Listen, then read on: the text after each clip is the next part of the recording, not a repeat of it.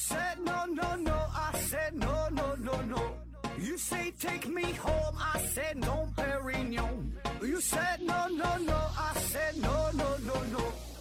No, no, no, no.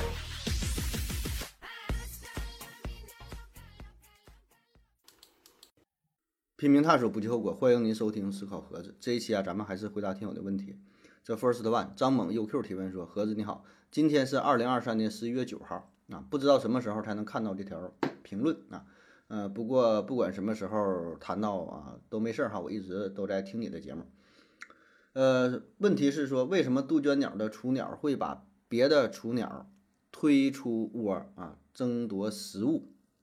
它那么小，又没有人教它。”难道是基因可以控制雏鸟的思维吗？K 文臣回复说：“非我族类，其心必异。”呃，杜鹃雏鸟刚出生的时候就知道这个自然规律啊。思维盒子回复说：“你觉得把一个婴儿丢在荒山里，他会吃东西吗？”那关于这个杜鹃的问题啊，杜鹃啊，这个杜鹃呢，它为什么会抢占别人的巢啊？杜鹃的这个小鸟为啥不会把别的鸟蛋推出去啊？有这么一个传说啊。呃，有一句诗嘛，叫“庄生晓梦迷蝴蝶，望帝春心托杜鹃”。这个杜鹃鸟在中国的古诗词当中呢，是经常被提及啊。那么这首诗当中的望帝啊，就叫做也叫这个蜀王啊。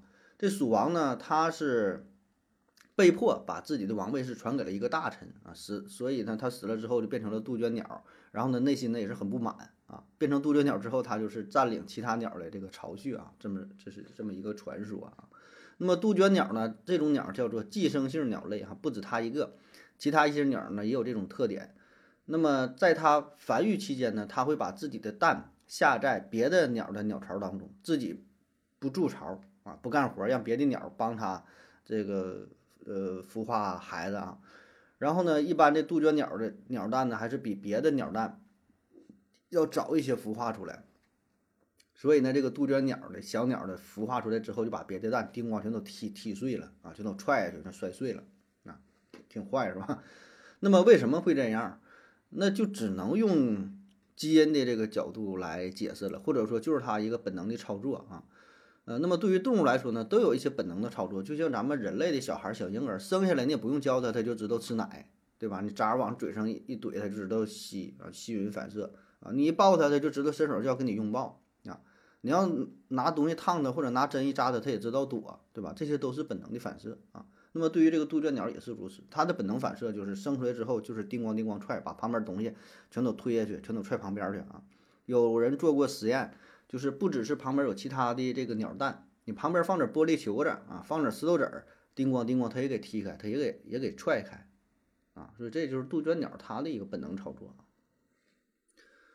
下一个问题，听音看海提问说：何总，过年好啊！我发现呢，我缺少了满足感。比如说，曾经看一部电影，上个厕所都得暂停，看完后感觉很过瘾。再比如，以前没事的时候啊，打打游戏，不知不觉那天就过去了，感觉呢也很满足啊，很充实。现在是游戏打不动了，电影呢也看不进去了，甚至吃肉啊都不如以前香了啊！歇班一天呢，如果没别的事儿的时候，就感觉很空虚啊。没有爱好，没有兴趣啊，这是为啥呢？我是九零年的。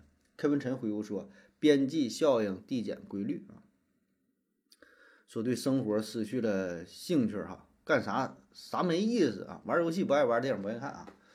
呃，我觉得这就是你在人生不同的阶段嘛，会有不同的经历啊。你九零年的现在不也是三十四五岁了吗？你看三十四五岁。”正好呢，是处于呃刚过了而立之年哈，还没到不惑之年这么一个迷茫的阶段啊。咱古语讲三十而立，四十不惑，你三十五啊，正好是这这个这期间啊挣扎的时间段。因为什么呢？你看三十而立指的是啥？那重要的是说，主要是指你这个经济上逐渐独立啊，成为家里的顶梁柱。当当然这句话是在过去对吧？三十岁数可不小了啊，但现在可能。差一些，现在很多人三十岁可能上学还没毕业呢，啊，也没成家立业，还没有工作呢。但在过去呢，岁数可是不小。四十不惑呢，指的是精神上的独立啊，就不再迷惑。四十了，那那在过去那那基本就按现按现在说老头儿了一样，是吧？对于这个世事看的是相对比较清晰的，不惑，不再迷惑，知道自己的人生，知道这个世界是如何运行的，社会是如如何运行的啊。那么你三十五岁。正是处于事业上是逐渐稳定，但是精神上比较迷惑的状态啊。那么放在咱们现代人来看哈，三十五岁可能经济上也没没能完全独立，或者说没有想的那么那么好啊，然后跟自己原来的设想差距也很大啊，以为自己不说成为个世界首富吧，起码是中国首富是吧？但现在一看啊，来看就买个房子首付你都首付不了，还首什么付是吧？所以这就造成了你呃内心很迷茫，很挣扎啊。然后随着年龄的增长呢，对这个世界呢，就是看得越来越轻啊。然后看到一些什么人情冷暖呐，呃，一些尔虞我诈呀，一些负面的东西会对你的情绪产生一些影响。所以有一句话嘛，叫世界上只有一种英雄主义，就是你看清了生活的本这个本质之后，真相之后，依然热爱生活啊。那现在你是逐渐看清了这个生活的真相，但是能否热爱呢？好像不好说，是吧？所以呢，不是每个人都能成为英雄啊。所以呢，面对这个现实啊，看到你的内心和现实的这个差距越来越大，你就变得越来越挣扎，越来越迷茫，然后觉得自己做出的这些事儿啊，也无力回天，没法改变啊，所以对什么也没有兴趣了啊。然后想玩呢，又没法真正的让自己沉浸其中。就是原来想法很简单的，玩游戏就是好玩啊，对吧？想的没有那么多，你现在想的越来越多了啊，自然就是迷茫。那么怎么办哈？我觉得。哎呀，怎么办呢？首先就是放弃抵抗吧，啊，生活就这样嘛，生活强奸了你，你也反抗不了，那你就躺下来享受呗，是吧？生活就是一个体验呗。然后呢，重新树立一下自己的目标啊，就是重新评估一下你的状态，设立一个符合你实际情况的目标啊，一个小目标啊，一个小目标是吧？给自己设立一个小目标啊，然后呢，可以寻求一些改变啊，不要恶意的重复自己的生活。就你每天都这么过，每天都这么过，你就恶意循环，啊，恶性循环不是恶意循环，恶性循环。所以呢，必须得自己主动做出改变，要不然你等着什么呢？你等着谁来帮你改变嘛？谁来拯救你嘛？对吧？倒不是说拯救吧，就是你自己做出一些调整呗，啊，大的调整，小的调整，大的改变，小的改变，啊，就是尝试各种可能性吧。下一个，山里的贝壳提问说：盒子，我有一个关于减肥的想法啊，问一下可不可行啊？说如果可行，为什么没有人这么去做？如果不可行，请盒子分析原因。我们都知道，透析呢是因为人体肾脏功能损伤，需要借助呃外体外的设备啊过滤血液中的杂质。如果把过滤后的血液重新输入到人体啊，然后把过滤后的血液重新输入到人体啊，可不可以有这样的设备，类似于透析，在不影响身体健康的情况下，过滤掉葡萄糖或者其他产生能量的物质，让身体误以为，呃，我们在大量消耗能量啊，这样不就可以消耗掉身体的脂肪了吗？达到减肥的目的哈。感觉这种方法好像没有什么副作用，还能避免剧烈运动哈。请盒子分析一下啊。嗯，你说这种情况，这种设备，我觉得理论上也许可行吧。啊，就是减肥这个事儿其实很简单哈，就是一个事儿。嗯，你摄入的少，然后消耗的多，你就瘦了呗，就是能量守恒的问题，对吧？就你吃的，就还是吃的事儿嘛。当然，这里边涉及到一些呃能量一些转化的问题，什么糖啊、脂肪啊、蛋白质啊这些会相互转化，还包括什么吸收的问题，对吧？有人说怎么吃都不都不胖，对吧？吃多少拉多少啊，不吸收、不消化、不吸收。那你说这种情况呢？理论上也许可行，但是我觉得很难制造出这种设备，就是非常精准的，把你说的这种什么能产生能量的这些东西都给消耗掉。这个设备我觉得一时半会儿做不出来吧啊，因为透析的话呢，它还是针对于某些什么分子一些杂质啊，但就算是这样，透析它也会对身体产生很大的负面的影响啊，所以呢，你说这个东西。理论上理论上可行，但是做不出来啊。可能很多人也想这么去做了，但但难度应该是特别特别大吧啊！而且与其这么做的话，那还不如我觉得就像吸脂手术，可能还是相对来说比你这个更能靠谱点儿，对吧？就是肥肉多了，咱把肥肉切除剔下去，那就完事儿了呗。下一个樊雅玲提问说：感冒在医学上是不是？呃，一个或一类疾病的名字，如果是，那么它的定义是什么？究竟什么才是感冒？如果不是，那么它有没有比较明确或公认的意思？啊，关于感冒这个事儿啊，那我给你说几个，说几个这个什么信源等级比较高的啊，呃，全科医学与社会呃与社区卫生名词解释说，感冒，感冒是由鼻病毒等所导致的急性呼吸道传染病，以空气飞沫直接传播为主，全年均可发病，主要表现为发热。恶寒、头身疼痛、鼻塞流涕、喉痒、咳嗽等症状。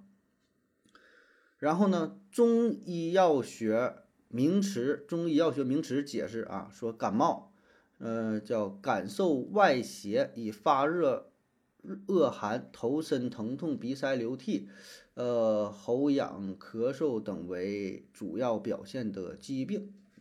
就是说，这个感冒啊，在中医和西医当中都有各自的解释。以我个人非常肤浅的理解哈，在中医药名学的解释，它主要是侧重于外在的一些表现和症状啊。就是说，你有这些症状，管这个叫做感冒啊。然后他说的原因呢，叫做呃感受外邪啊。但是感受外邪是什么意思呢？这我就不太懂了啊。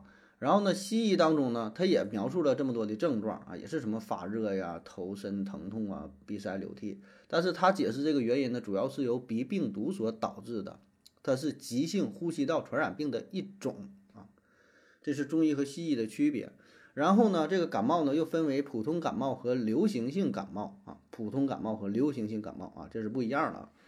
然后说普通感冒俗称伤风，是急性上呼吸道感染最常见的疾病。多为散发，起病较慢，上呼吸道症状明显，全身症状较轻。哎，这是叫普通感冒。然后呢，流行性感冒啊，简称流感，是由流感病毒引起的急性呼吸道的传染病，潜伏期短，传染力强，主要表现为突发高热、头痛、乏力、肌肉酸痛等全身中毒症状，而呼吸道症状轻微。啊，这书上这么写的啊。那至于这是什么一个病，还是一类病，还是什么，这就你自己理解吧。书上就是就是这么解，就是这么说的哈，我就不给你过多解读了，因为我一解读又加上了我的理解的意思，是吧？可能干扰了你的理解。下一个，大块头九三，为什么呀？感觉国外很少看到电动自行车、三轮车。K 文晨回复说。呃，印度、印度尼西亚、越南呐，泰国也是你所谓的国外，这几个国家人口也非常多，骑电动车、三轮车也不比中国少啊。有关这些国家的国际新闻、商业广告、短视频等等信息渠道，也常见这些交通工具啊。你怎么就没注意到这些信息呢？产生了这种以偏概全的错觉啊？说为什么外国三轮车、电动自行车少？这还这哎，头一阵不就有新闻报的吗？说是中国的三轮车。在哪？在美国，在哪卖的非常火爆？呃，多钱？六百美元吧。然后说，哎，这个太好了，还方便，停车也方便，还又能拉人，又能拉货，皮是抗造的，是吧？呃，那咱们通常说的外国说什么这种电动三轮车少啊，主要就是指的那些发达国家，对吧？因为咱们一说外国这个事儿吧，首先想到的就是美国，然后呢就是欧洲的一些国家，对吧？那实际上整个地球上将近二百个国家。但确实，呃，就咱们能够看到的、了解到的信息吧，啊，好像是什么电动车、呃，三轮车并不多，是吧？当然，咱们这个信息呢也是很有限啊。呃，主要的原因呢有这么几个方面吧。第一个呢就是这个发达程度的问题呗，啊，那你像欧洲、美国，人家城市很发达，呃，这国家很发达，然后呢，汽车本身它就不贵。油价呢也很便宜啊，因为汽车可能就跟咱们买自行车似的，人那一家都好几个汽车呀，那你还整这三轮车，你扯这玩意儿干啥呀？你直接买买个这个汽车好不好？对吧？除非是一些大农场主，大农场主人家就开那个猛禽了，F 幺五零了，对吧？人家开什么道奇呀，开什么？到大丰田的什么那种那种那个大皮卡了，谁还扯这玩意儿呢？就是我觉得最主要的还是经济的问题，对吧？这是最核心的。他有钱人就开好车，没钱就整三轮儿呗。再加上呢，就是一些城市的限制啊。你像咱们这个骑摩托的少，你看日本的骑摩托多，那为啥？日本人不限制啊，就骑摩托，本田、丰田的什么什么那种大摩托车也挺多的。这个就跟城市的规定呢也有一定的关系啊。呃，再有呢就是像欧美一些养殖场的中小农场主啊，就是他们其实也有也有用的啊，可能咱们关注的比较比较少吧这一方面啊，就这东西它小巧方便啊，然后呢价格也挺低的哈，所以呢我觉得有一些地方也会有吧，只不过这东西它也不上台面，不上档次啊。那咱们看。外国的新闻的话，外国的新闻它也会展现出他们城市相对比较好的一面，对吧？所以呢，它也可能不太会拍这些东西啊。当然，现在好多了，现在一些自媒体的平台啊，好的坏的什么东西它都能展现出来，可能咱了解的就会更多一些吧。下一个 K 二五二回复说，呃，提问说，何子老师你好，我想问个问题：如果科技发达了，人可以。通过直接向脑部注入记忆获取知识，那随着人脑中积累的信息越来越多，呃，人大脑机能会不会不够用啊？你认为人脑存储信息的容量有上限吗？啊，K 文臣回复说，这问题回答好几次了啊，嗯，然后说注入不了，也等不到这种技术到来的时候，人类对大脑的了解程度。如果比作一部科学史的话，现在连等同于伽利略地位的人物都还没出现，量子计算机那么厉害，可能也没办法做到对一千亿对纠缠粒子同时同步模拟大脑的思维过程。这这个回答的也没看太懂啊，嗯，就说这个大脑容量有没有有没有上限呗，是吧？我觉得会有上限啊，就是大脑它它储存东西记东西。很容易有上限啊，谁没有上限？你说你能记住啥？你说你那个高考的时候你背点东西费劲不？是不是记多了你也记不进去？保证是有上限的，因为大脑记东西你存储，它也是以一定的物理结构作为最基本的存储的一个模块，对吧？你得有这个东西才能存东西，就像你家有房子似的，你得有房子大才能装这个东西。我觉得这是最基本的一个道理了吧？那么放在大脑来说。也是如此，虽然它能存很多很多东西啊，那么我我查到一个资料，就有人专门这么计算嘛，就因为这个大脑呢一般是通过改变神经元之间突触的权重啊，也就是连接强度啊来塑造的记忆，而大脑的皮层呢大约有一百二十五万亿个突触，每个突触呢大约可以存储四点七比特的信息啊，所以叮了咣叮咣一算。最后啊，说一般咱的大脑可以存储四十七 TB，四呃七十四七十四 TB 的信息，七十四 TB 啊，反正这玩意儿咋说呢？你说大还是小？它它保证是有这么一个上线儿啊。很多人咱可能咱也记不了这么多东西是吧？其实是 TB 啊，用不了这么多东西啊。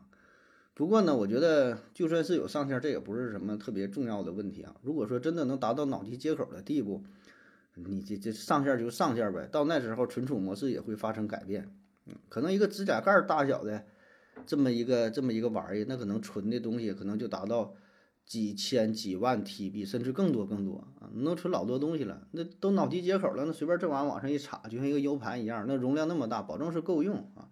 而且很多信息咱也没有必要就是全都记忆记忆下来，有有啥用啊？记那么老多，对吧？就是。这东西呢，就看你是从事哪个专业的，你你干啥的，然后你记这个记相关，呃，这个这方面的这领域的信息啊。你说我医生，那把所有关于医学的信息你告诉我，存我大脑里，我觉得有用。你说关于金融的，关于什么机械的啊，关于天文的，关于法律的，没有什么太大用。你就给我一个基础的信息包，我觉得就够用了。就像咱现在那个导航就地图似的，你说我我在哪待着？我就在纽约，你把这个纽约的地图，就是全部数据给我拷过来就行了。那至于说别的地方呢，每个地其他省份呢，那其他国家呢，都没有什么必要。那我就不存储它。什么时候可能出国了，我去趟哪？我去趟法国啊，我再把法国的地图下下来，对吧？我这辈子我也不去那那哪哪地方，那我要这地图有什么用？所以这个信息我觉得也是如此，它没有必要都都存进去完了存它干啥呀？它用不上。下一个，嗯。玩圆玩的圆怎你？嗯，提问说盒子如何评价贴吧？K 文晨回复说：“我在问盒子如何评价盒子如何评价贴吧？这个问题都看不懂啊。就说如何评价贴吧是吧？嗯，对于这种如何评价的问题吧，我是挺反感的哈。就是评价一个人也好，一个事物也好，一个什么也好，就是评价我评价人家干啥呀？就是如果说你想谈这个事儿吧，咱就说，就是你你有什么态度，你先把你的观点说出来。你是想骂呀？你是想夸呀？你是想怎么地呀？就是你先说一下你的态度啊！你要说这种评价，哎，何子如何评价刘德华？何子如何评价周杰伦？如何评价张学友？如何评价博尔特什么的？我评价人家干啥呀？就是有事儿说事儿，对吧？你想知道啥？你想让我对他发表哪一方面的观点，或者说就某一个事儿进行讨论，说就是说，呃，或者问的详细说你觉得刘德华唱歌怎么样？你觉得刘德华演戏怎么样啊？你觉得谁谁谁怎么的？就是咱说点说点具体的。你上来我就评价评价，那人多了去了，事儿多了去了。那合着如何评价汽车？如何评价飞机？就就我不知道你你你想问啥东西啊？所以对于这种评价类的问题。我本身就是挺反感的啊，因为这个问题太太宽泛了，我也不知道想从哪方面入手，对吧？就是咱聊天了就好好聊，对吧？你你想说啥，咱就开诚布公的拿出来，咱就说一说，好坏都无所谓，对吧？观点有冲突也无所谓，但你上来就如何评价啊？或者有的问何子如何评价王老师，如何评价回到二零四九，如何评价？就是评价，嗯，说的难听点儿，对吧？这玩意儿跟那个。跟那个抬杠说你如何评价你妈，如何评价你爸？他说咋咋评价？就是有事儿就说事儿呗，对吧？想聊就聊，对吧？你想问啥就说啥，评价评价评价个粑粑评价。反正我感觉贴吧这个事儿呢，是离现在呢就是比较遥远了啊。贴吧曾经曾经辉煌过，我不知道你指的是某一个具体的贴吧呀，还是说的贴吧整个这么一个一个类型哈？那我能想到的哈，就是早期那个天涯呀、猫扑啊。呃，西施胡同啊，我不知道你说的这些算不算是贴吧哈？呃，总之在说这话不得起码得二十年前了吧？那时候还是比较火爆的啊，因为也是受限于那个时候的这个网络，对吧？你想看什么图片还挺费劲呢啊。那时候 MP3 那个存储量可能还一百二十八、二百五十六的呢，所以呢，你想看视频根本就别合计了，图片呢可能会偶偶尔有点。有点这个图片哈，主要呢还是以文字的形式为主啊，那个时代啊。然后你说专门的贴吧呢，那就是百度贴吧比较火，像这个魔兽吧呀，呃，魔兽世界那个什么二零一二，然后那个还有李毅吧是吧？D 吧，还有一个挺火的一句话叫什么？谁嘞？叫假什么玩意儿？就你妈喊你吃饭嘛，就是一个挺无聊的一个帖子，下边被顶了顶多少楼。然后呢，二零一二八里边有挺多的预言啊，还有是穿越了什么未来人 X，还有什么什么，有有人穿越那个事儿挺火的啊。就是贴吧确实在那段时期算是算是挺流行的，但后来就是落寞了嘛。从微博的出现，然后呢到这个微信，对吧？朋友圈啊，再到现在就是视频的时代了。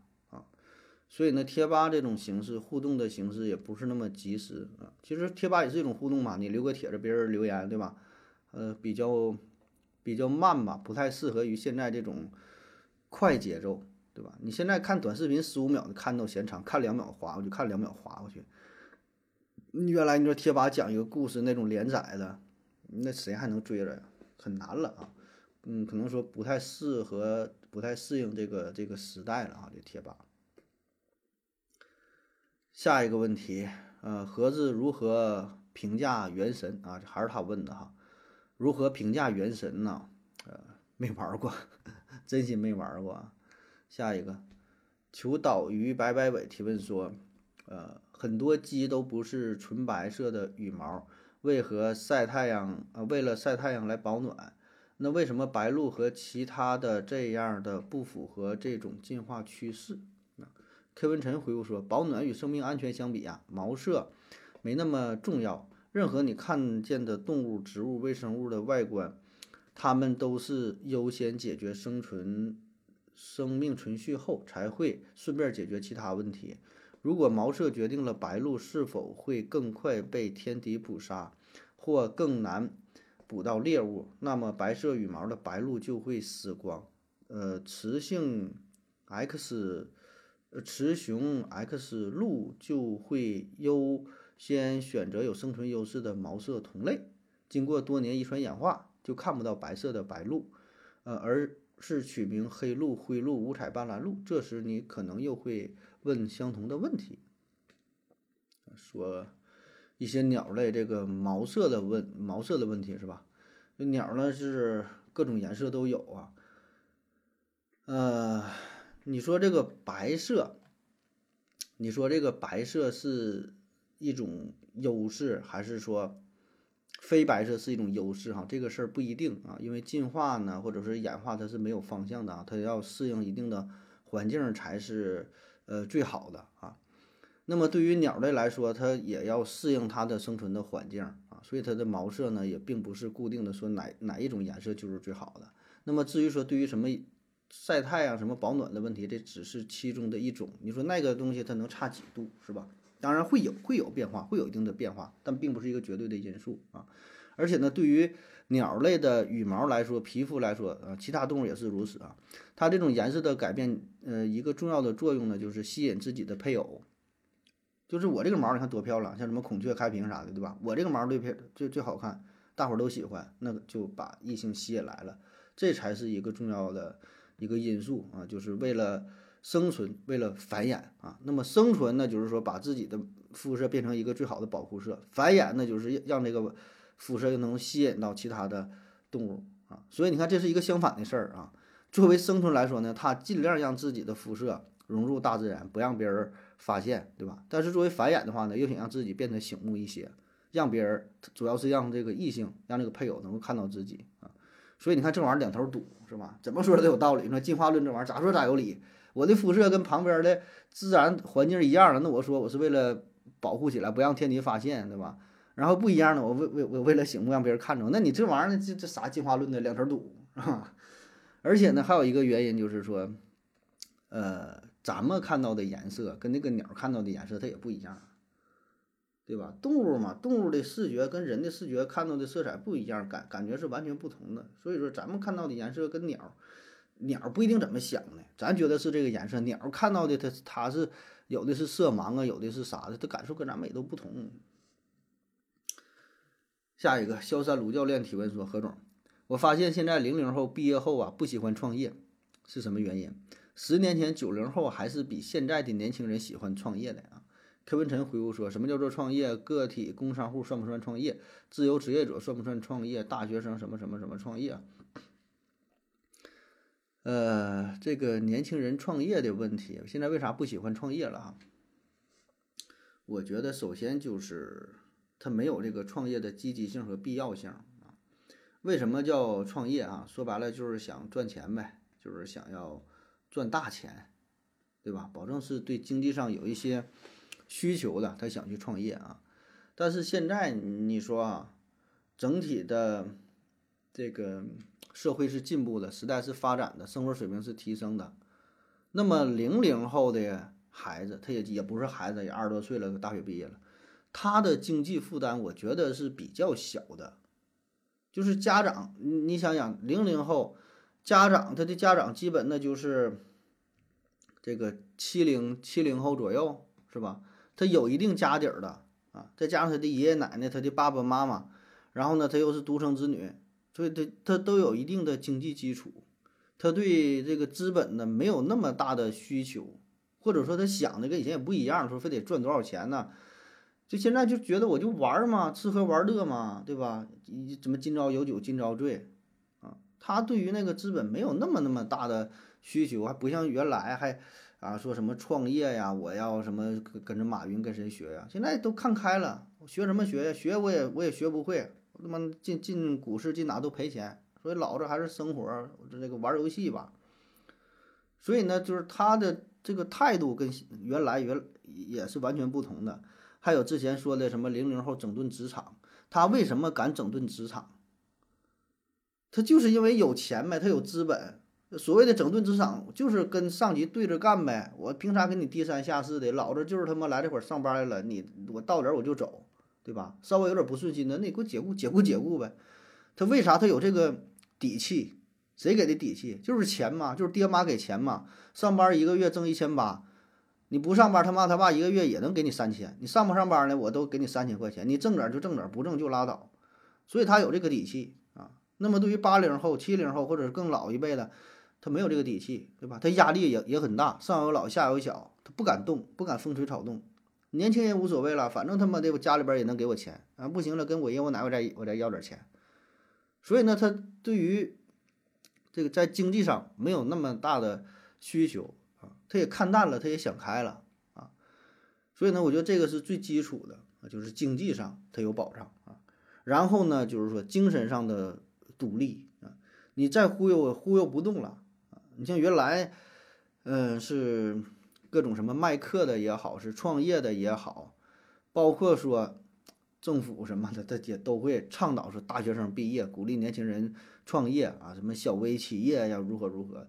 那经历这么多年，大伙儿都明白了，能成吗？那事儿不能成。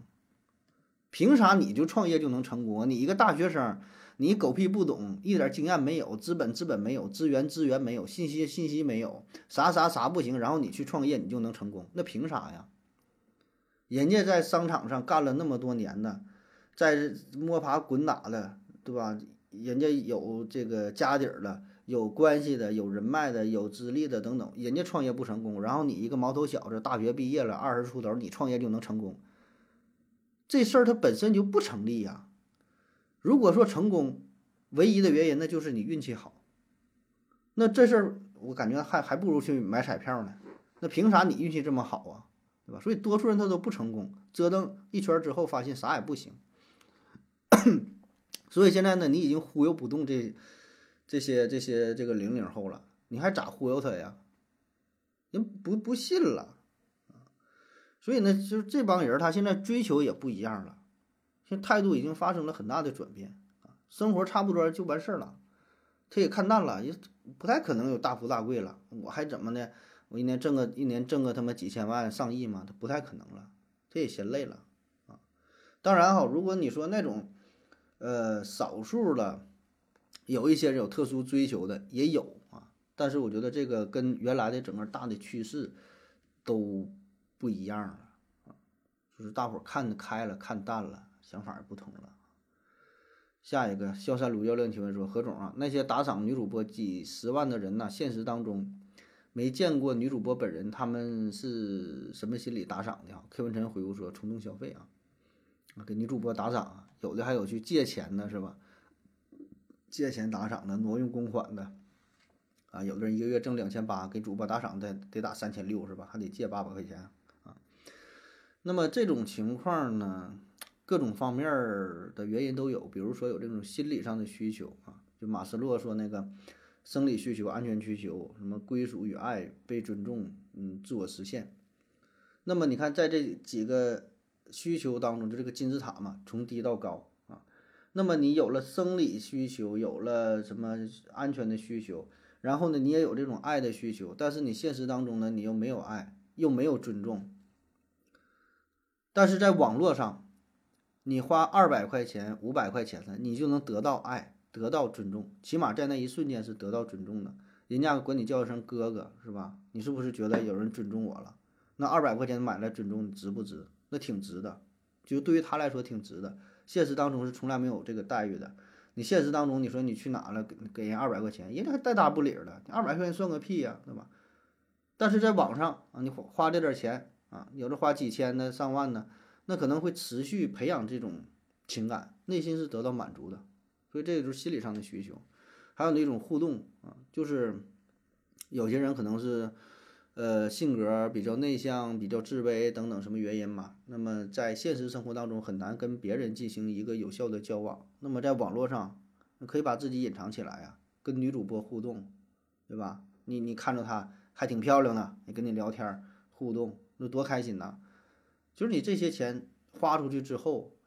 可以满足内心的需求，给你带来一种一种正向的激励啊，所以就是这事儿，我觉得很正常，我觉得很正常。我觉得你你愿意花这个钱，你就你就花呗。就是，呃，有句话咋说来着？就咱们的很多的想法、很多的愿望什么的，呃，没法满足的，只有骗子才能满足你，对吧？所以为什么骗子能够存在啊？难道被骗的人不知道自己被骗吗？知道被骗呢，被骗被骗呗，是吧？就被骗了，但是我从这个被骗的过程当中，我得到一个很好的体验，对吧？花钱就是买的体验，买的服务，你说谁傻呀？是吧？绝大多数我觉得不傻，他明明知道就是这种情况，但是愿意花这个钱的，就是起码在那一瞬间啊，他那种感觉是挺好的啊，就是花五百块钱我当那个五分钟的皇帝，那不就挺开心的？嗯，下一个月上柳梢头提问说，我是盒子的忠实拥趸，经常闭着眼睛听盒子唠嗑哈，突然想个问题。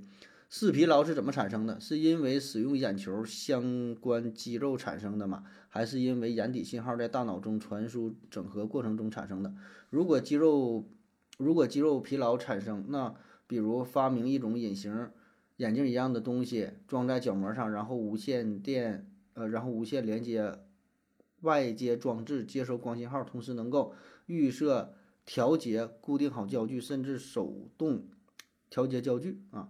比如电影屏幕或电视屏幕的距离，这样呢，眼球的肌肉就不用转换，直接被眼底视网膜去接收，实现闭着眼睛看电视或者是电影啊，那是不是就没有视觉疲劳产生了？呃，这想法挺好哈，理论上可能也是可行的，但我觉得是这个细节上太难了。就是相当于说，在眼睛上边加上一个调控的装置，然后不用这个本身眼球肌肉啊，怎么这个变化曲率的变化是吧？然后它自动感光、自动调焦啊。你这种东西，且不说放眼睛上了，就是你现在这个照相的设备啊，手机的镜头、摄像机的镜头，你这个调焦的精确的程度跟眼睛也是没法比啊。因为眼睛这种看东西的调焦转换是瞬间的事儿，就是你看纸上。离你二十厘米的这儿啊，然后看个两米，看个两公里开外的，看这些东西，眼睛是瞬间自动调焦。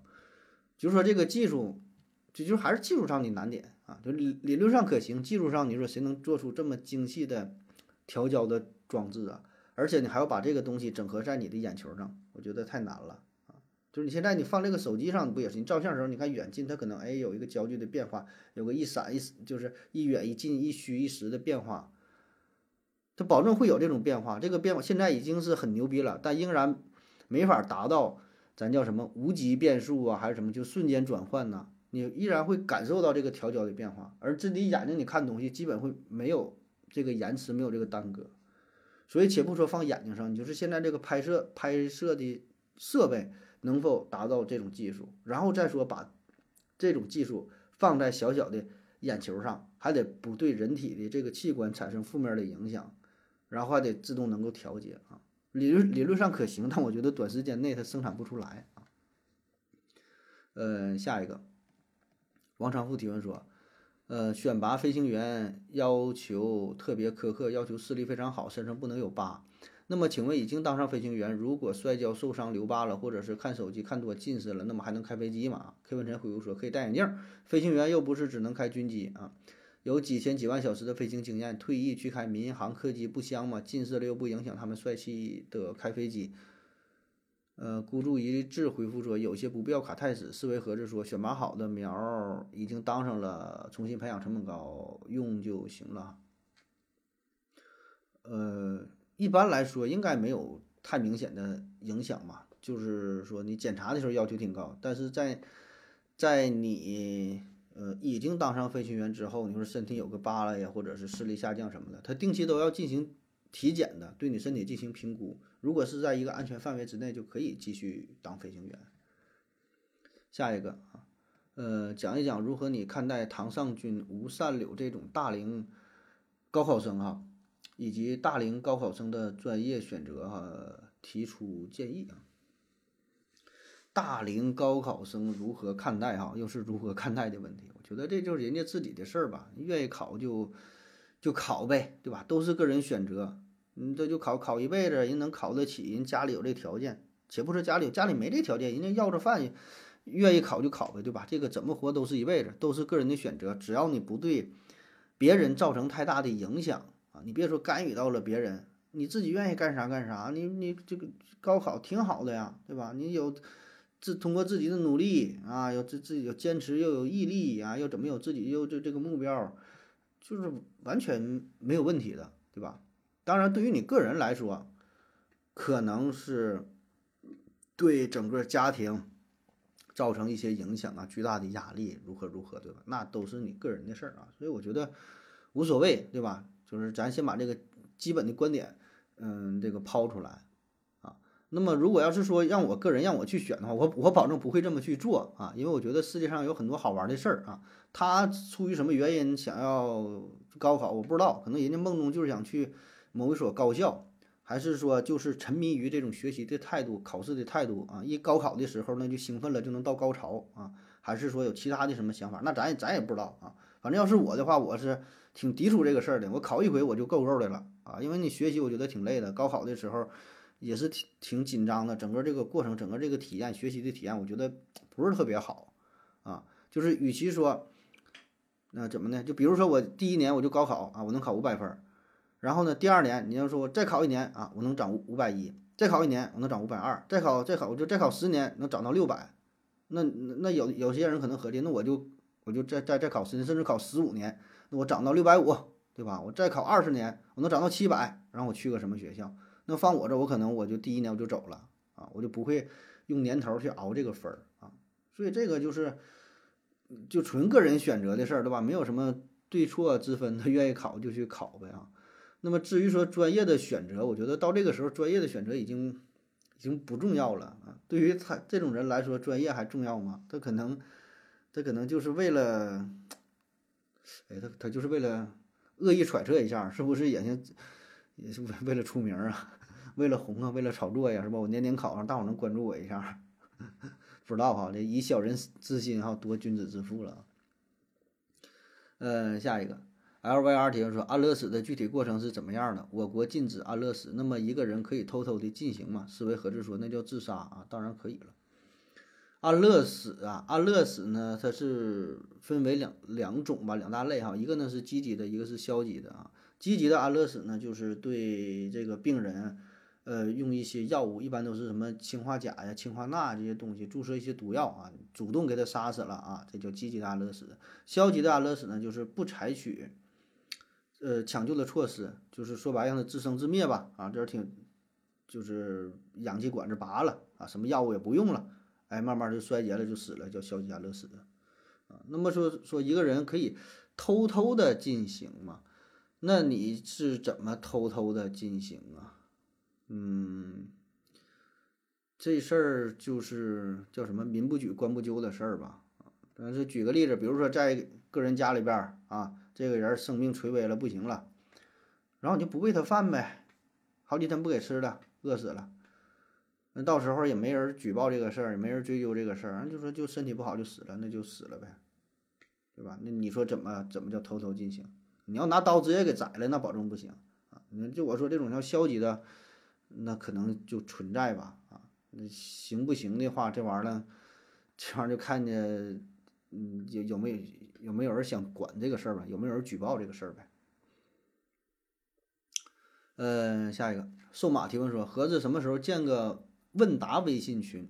进群只能提问或解答问题，这样大家谁有问题可以集思广益，让大家呃给解答啊，觉得挺好的。K 文晨说：早就有啊，只不过好像一年多没人提问回答了啊。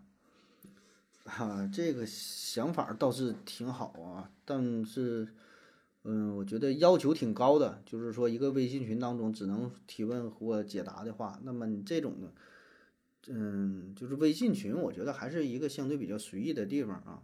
最终呢，保证是劣币驱逐驱除良币，就是说所有的微信群最后的归宿，保证就是发黄图，对吧？不管是最开始它的目的是什么，那最后都是那么点儿屁事儿啊。你说什么提问解答？就谁这无聊？你说真的是有什么问题解决不了吗？啊，那我直接你现在是去网上搜索呀，去什么菜的 GPT 呀，干点啥不行啊？凭啥我来群里问呢？你们谁这么牛逼就能解决什么问题吗？他也解决不了，就是一个闲聊闲扯的事儿。那么就算是你问这个问题，人家恰好懂的话，凭啥给你回答呀？啊，你你问问了一下你专业性的问题啊，说比如说什么工程建造的什么问题是吧？怎么怎么地了？完，人家给你夸夸给你解答呀，你那么喜欢你呢，你给人钱来咋的呀？就凭啥呀？所以这个群呢，就是一个比较轻松的、轻松的这么一种存在吧，一个闲聊的这么一个形式啊。你整的上纲上线儿，说的这会儿讨论专业问题，我觉得不太现实吧。嗯，而且咱们之前也确实试行过一段期间，基本也没有人聊天儿。下一个东东夫斯提问说：“加油这个词儿怎么来的？”呃，三月八回复说：“柴油发动机发明后拿来用的，原来喊的是努力努力啊。”加油这个词儿啊，加油这个词儿，据传说呢是在清朝道光年间啊，有一个举人就是张英，他呢是当官当了三十多年哈，呃，他一生呢最为重视的就是教育事业啊。那么说，在他在任的期间啊，每到晚上。半夜的时候，哎，他都会派两个差役挑着这个桐油箩，呃，桐油篓啊，去巡城，就是那个时候他那个照明设备主要就是用那个桐油嘛，然后他就看到挨家挨户走，看呢，看谁家挑灯夜读呢，看着有这个学子哈看书呢，很辛苦，他就给你赠送这个灯油啊，给你添点油，啊，就是鼓励你吧，对吧？你不看书呢嘛。给你油，那油呢也是挺贵的，一般也用不起呢。哎，就就这这么个情况，所以说加油啊，给你加点油，那意思就是鼓励你，让你继续努力啊，就是这么个这么个情况啊。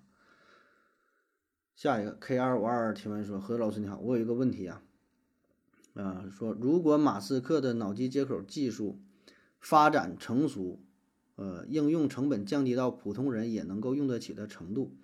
人脑可以直接连接数据库获取知识，传授的学校教育模式是否就没有必要存在下去了？小熊猫粮回复说：“没那么容易，人脑是模糊逻辑，和电脑编程的数字逻辑不是一个维度。”思维盒子回复说：“没有脑机接口之前有百度啊，呃，也很难影响，呃，教很难对传统教育有影响啊。”啊，关于这个脑机接口对。教育的冲击是吧？嗯，那就得看看你这里说的脑机接口到底发展到何种程度？如果说它只是相当于一个高级版的百度啊，提供一个快速搜索的功能，那我觉得，呃，仍然还是需要上学的，还是需要教育的啊。就是说，这个教育它分两大方面吧，一个是知识本身。你学的这个知识，学习这个逻辑，你学这个数学、语文，对吧？这个公式怎么回事儿？然后说呢，这个背的一些什么历史事件哈，它有一些课本上有一些死的东西啊，这个是知识啊。那这些东西我觉得是脑机接口最容易被突破的啊。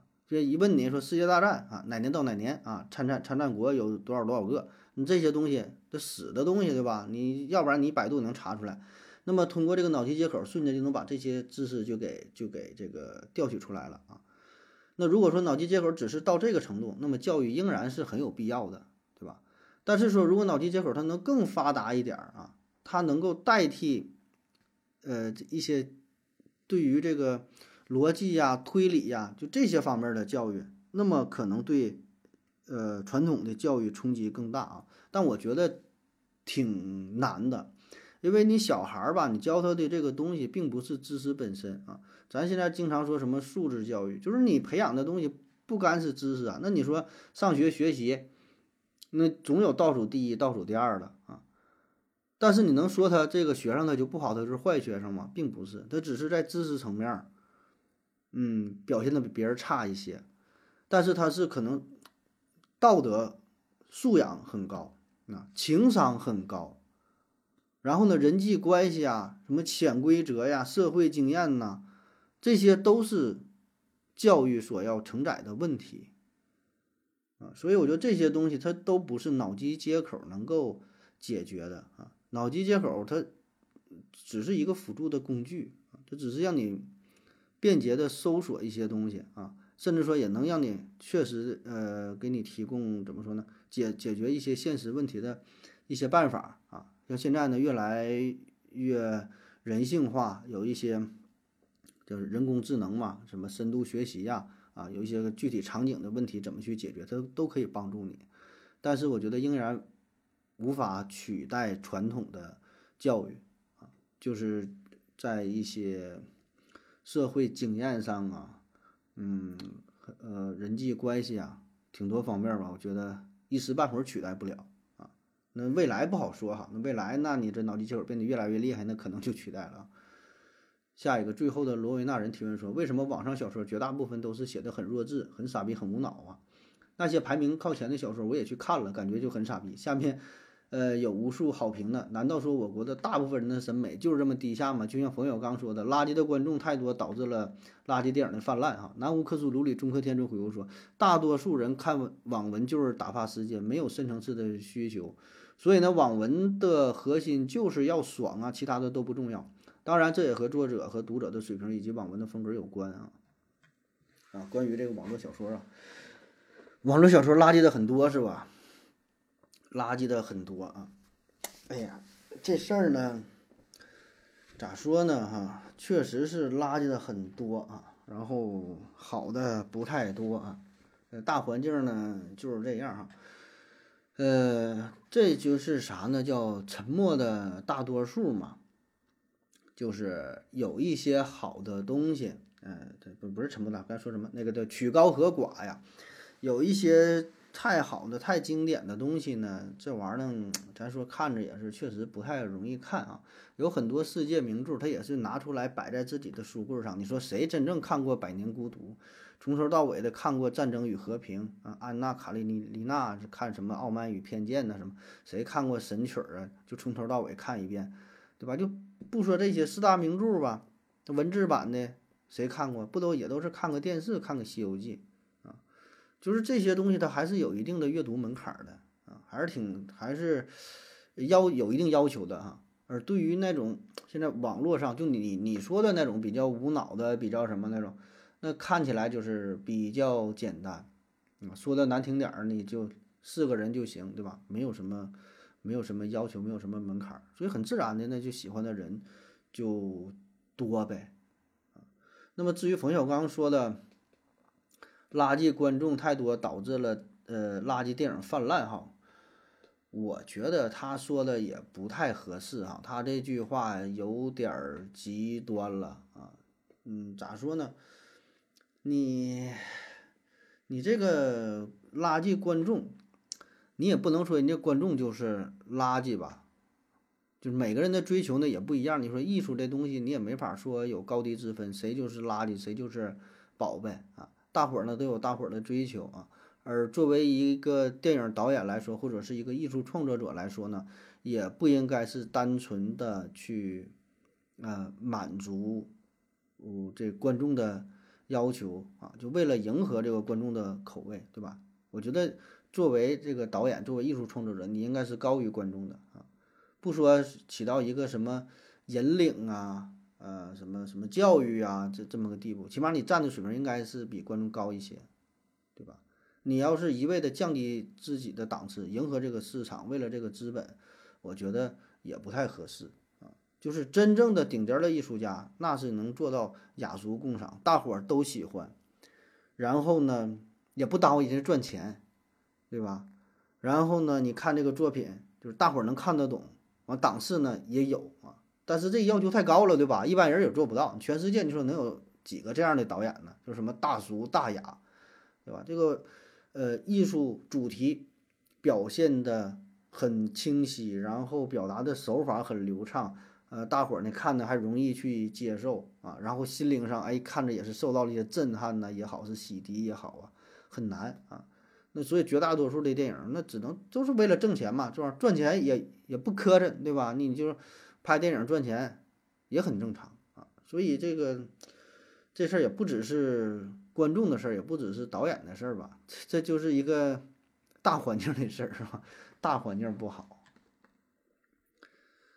下一个盒子啊，机场安检的时候为什么不让带任何液体？呃，封装未开封的酒水饮料都不可以，但是为什么安检之后在候机厅内可以随意贩卖酒水饮料啊？思维盒子回复说：“因为你带的，你自己带的液体无法确定是什么液体，万一是易燃易爆的呢？”巴伐利亚进口沙发回复说：“因为贩卖的饮料他们已经确认是安全的，你自己带的无法确认安全。有些地方会让你喝一口才能进，但有的人呢会抱着同归于尽的目的，即便是危险品他也喝。所以为了避免极端情况，干脆禁止自带液体。”呃，然后他补充啊，他说：“请注意，我说的是未开原装未开封的啊。”哎，其实这个就是一个。就是一个安全的问题和一个概率的问题，就是你原装的未开封的饮料是否能够确保百分之百的安全？你说的原装未开封，那是作为乘客来说，你知道啊，我这个是刚从超市买的原装未开封的，就是安全的。但是对于机场的安检人安检人员来说，人家你不知道你这个是不是百分之百安全的，嗯，他看起来是没开封。那你现在这些恐怖分子的手段，想做出一个看起来没开封的，或者说几乎你检查不出来它开没开封的，但实际上是里边装着危险品的饮料，这个事儿很难吗？我觉得不难。如果人家真要想这么去做，炸掉一个飞机的话，付出这么点代价，那是很低的，对吧？所以人家很就是，如果想干的话，一定会做出看起来是没开封，但是有危险的这个饮料啊。所以对于。机场来说啊，对于这个这个飞机来说，那就是人家会选择一个最安全、最稳妥的方式，不愿意冒这个风险。虽然这个风险极低，对吧？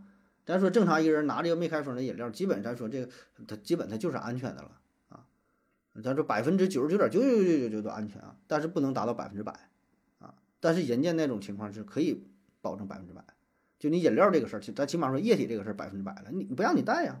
里边的里边的人家商场人自己的那那能不安全吗？那你要抬杠说，那里边的商品可能也人家也有这个里应外合的，里边的也有危险品的。那那倒是，那这种可能是那那就更低了。所以呢，安检呢就是从最大可能上降低这种风险的存在啊。换句话说，咱我现在给你一个选择题，就是摆在你面前的有两杯饮料，有两个没开封的饮料啊，看起来也都一样，一个饮料是。商场是这个机场里边的，呃，卖的这个这个饮料啊，进入过安检了，机场里卖的饮料。另外一个饮料是一个陌生乘客带来的饮料，也是没开封的。你喝哪个？你保证喝商场里边那个饮料啊，对吧？那里边是百分之百安全的呀。那陌生饮这个乘客拿的饮料，你敢确定它安全吗？你不知道吧？啊，这基本是安全，但是哪个更安全？不就是这么个理儿吗？是吧？下一个，呃，完美并不美。提问说：盒子你好，我的问题啊是有关于封建迷信的哈，不知道会不会被删呢？就是你对算命是如何评价的？我是非常相信，我是非常相信的。说为什么为什么那么准？我和那个先生素未谋面哈，他却知道我很多事儿。我试图用科学的角度分析，是不是真的有高维生物在通过某种中间人，中间人在监控人类？他们知道我们这个。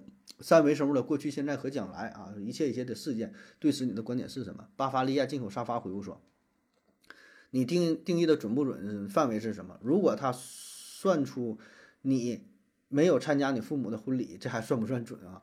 南无克苏鲁里中科天尊回复说：“算的不准，你不信啊？最后剩下的每次都是准的。再说现在算命都信息共享了，你知道吗？进门摄像头、人脸识别、大数据筛选，连你内裤哪天换的都知道，人家是专业的。”思维盒子回复说：“应该是对你被调过，呃，你去算之前要预约吗？或者你和算命大师这个对话过吗？啊，啊，关于算命这个事儿，算命这个事儿咱聊过太多次了。咱之前，呃，聊过关于预言的问题、预测的问题，有外国的一些什么什么诺萨达马斯的大预言，然后也聊过这个李淳风、袁天罡。”呃，就专门这个算命也聊过，心理学的什么也聊过，各种什么预言也聊过，也从心理学面、心理学层面去解读过，也从这个概率学去解读过哈，就就太多太多，都说过哈。你如果你把你以前的，你把我以前的节目都听一遍，基本上就能知道我的态度了哈。就是说这个事儿准不准呢？这个准不准啊？就是准，它有准的时候，保证有准的时候，对吧？但是它能准到什么程度？能达到百分之九十九，能百能达到百分之百吗？就你把你遇到的、你说的这个准的这个事儿，你举出一个具体的事例，它能多准？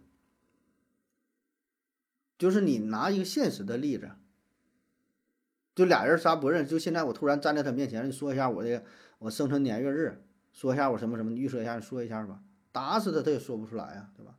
除非说，就像刚才那几位朋友说到的。是提前调查过呀，还是怎么地呀？啊，就这里边这个心理学的因素，很多因素，幸存者偏差呀，什么什么，这这这很很多因素都存在，对吧？概率的原概率的因素啊，等等啊。所以说你拿出具体的例子，咱们说，咱分析一下，看看他是怎么猜的啊。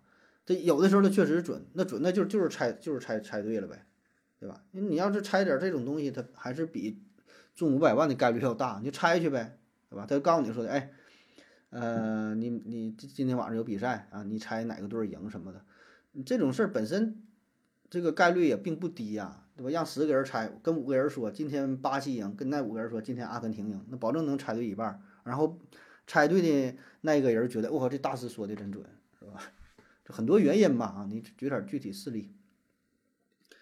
下一个大元第一汗水猪八八提问说：假如有人收集了呃某个病毒的原始毒株保存起来啊，过几年之后再放出来，效果跟当年一样吗？如果不能的话，是哪些因素的限制？思维盒子说能啊，但现在有很多人用过疫苗了啊啊，说这个病毒保存起来再放出来啊，放出来我觉得还会有用啊，仍然会感染啊。但是这个情况嘛，这咋说呢？它不一定。就是人体，首先人体可能会产生一定的免疫力，就是有一些病毒你感染过了，然后就不会再感染了。像那什么天花、水痘啊什么，就是不会不会再感染这种病毒了。但是有一些病毒呢，也不是你感染了可能还会感染啊。所以那个具体病毒它的毒性、它的特征，那也不一定啊。呃，下一个。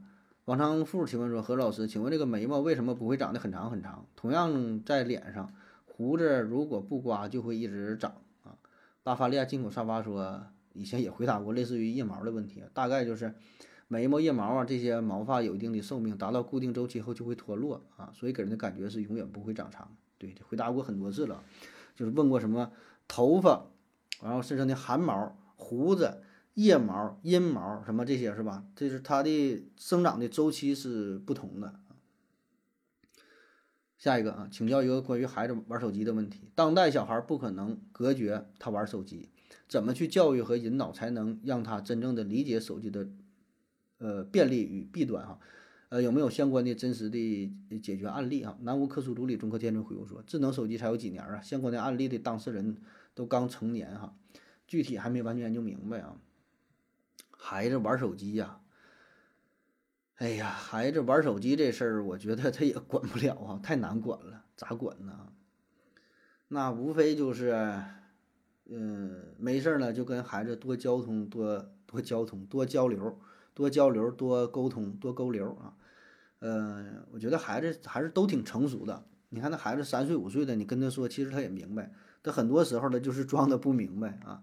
呃，说然后那种撒泼打滚的，其实他内心他都明白啊，没事多跟他说一说，不要当做小孩儿啊，这就是从教育层面啊。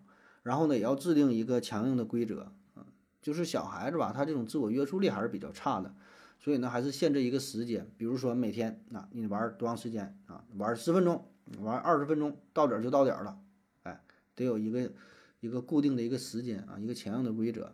那么作为父母呢，还是。应该这个呃叫什么以身作则，对吧？你说有的两口子啊，搁家一人拿着手机玩，你说小孩能不玩吗？你让小孩去看书也不现实，对吧？以身作则，然后再做到这个正确的引导，就是小孩对于手机他是好奇的啊，他不只是玩游戏、看短视频，你给他看点别的，他也挺爱看。你看，你告诉他用手机查一些资料，他也觉得这也是一个玩的过程，也觉得也也也觉得挺好玩。你像那个 ChatGPT。就用这个给他提个问题，或者让他画个画，说你给我画一个火箭，哎，给画一个火箭，然后说你给我画一个航空母舰，画个什么东西？小孩觉得这个也是一个挺好玩的过程，说这个也是一个探索的过程，或者解释一下说的为什么彩虹有几种颜色啊？为什么天空看的是蓝的？就是这些都是一个学习的过程，但是可以融入在啊玩手机的这个过程当中。小孩觉得都是玩手机了，然后这个过程呢又又挺好的，就是一个这个正向的利用吧。所以呢，这玩意儿呢，他也没法拒绝了，对吧？你现在这个时代，你说怎么样，小孩就完全不接触嘛？也也不现实。他都这么玩，都这么看，所以还是在于引导吧，怎么能更好的利用这个东西？就还是把这个当成一个工具，对吧？而不是说完全隔绝，也不是说把它当当成一个玩具啊，就是看你怎么去用啊。下一个王大吉提问说：何子你好，你和小东、亚游你们三个人见过面吗？啊，还是一直都是录视频节目？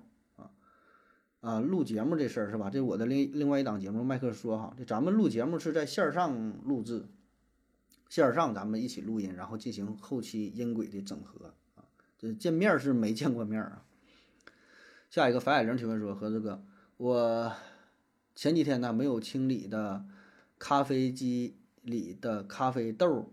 呃，残渣柄上面长毛了，一两天就长毛了。这上面是真菌吗？对于地球上的生物，不是都挺喜欢糖类的物质吗？怎么这么多生物都喜欢咖啡因呢？巴伐利亚进口沙发回复说，和咖啡因的关系不大。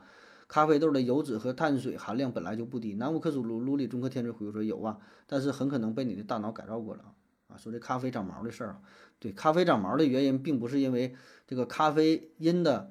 缘故啊，你看到的是咖啡因的缘故，那你就是说一瓶酒，那个啤酒啊，什么东西，就啤酒放着长毛了，那是因为他喜欢喝酒吗？是酒精的缘故吗？它不是啊，它是因为里边其他的一些一些含有的物质啊，因为咖啡里边它主要是含有这个油脂类的东西比较多啊，它长的那个毛呢，那叫黄曲霉啊，就黄曲菌，也是真菌的一种吧啊，一般在。呃，一些潮湿啊、温暖的地方就容易繁殖啊，所以这个并不是咖啡因导致的，更重要的是这个油脂啊，也包括一些碳水，就是糖嘛，这些东西导致的啊。好了，以上就是今天的全部内容，感谢各位收听，谢谢大家，再见。如果你也想提问的话，请在喜马拉雅平台搜索西西弗斯 FM，在最新的一期节目下方留言即可，回答的可能比较慢，不要着急哟。